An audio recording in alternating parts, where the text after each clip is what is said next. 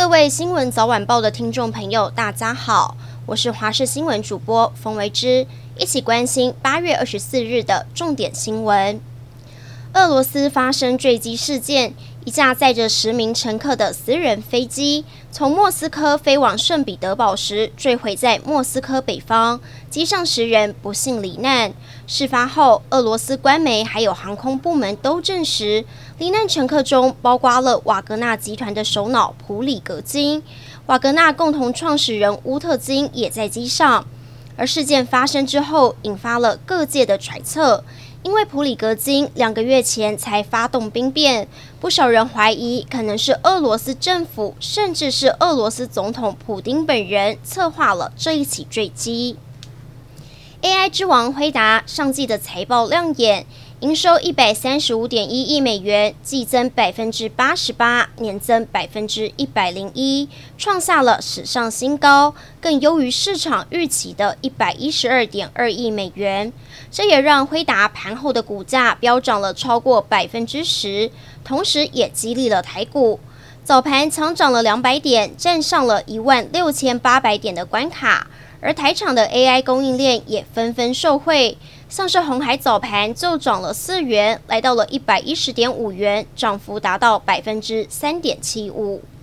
西北太平洋上目前有两个热带性低气压，分别为 TD 十和 TD 十一，有机会接连形成苏拉还有丹瑞台风。其中 TD 十，也就是可能成为台湾今年第九号台风的苏拉，距离台湾比较近，最快这两天可能成台。而且气象职人吴胜宇指出，根据目前预报显示，准台风苏拉可能有三种路径。其中一种会从台湾东部登陆，直侵台湾，可能将会是穿心台。因此，专家提醒，如果正式变成台风，发布警报速度将会非常快速，一定要随时注意。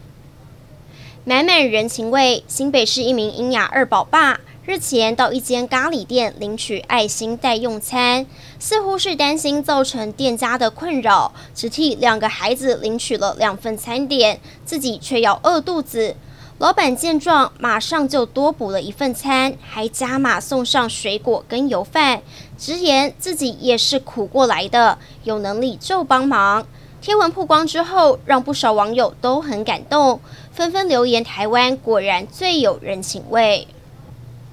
美国国务院批准对台军售项目，将授予我国 F 十六 V 红外线搜索追踪夹枪。这款夹枪能够借由搜寻尾焰锁定敌机，同时也可以跟飞弹进行数据连接，大幅增加了我国空军战力。不过，中国近两日在福州外海实施实弹射击，会不会因为美国军售搜袭而有进一步的动作，也引发关注。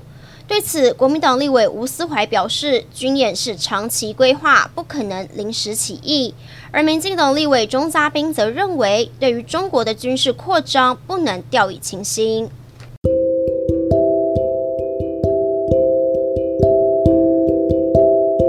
以上就是这一节新闻内容，非常感谢您的收听，我们下次再会。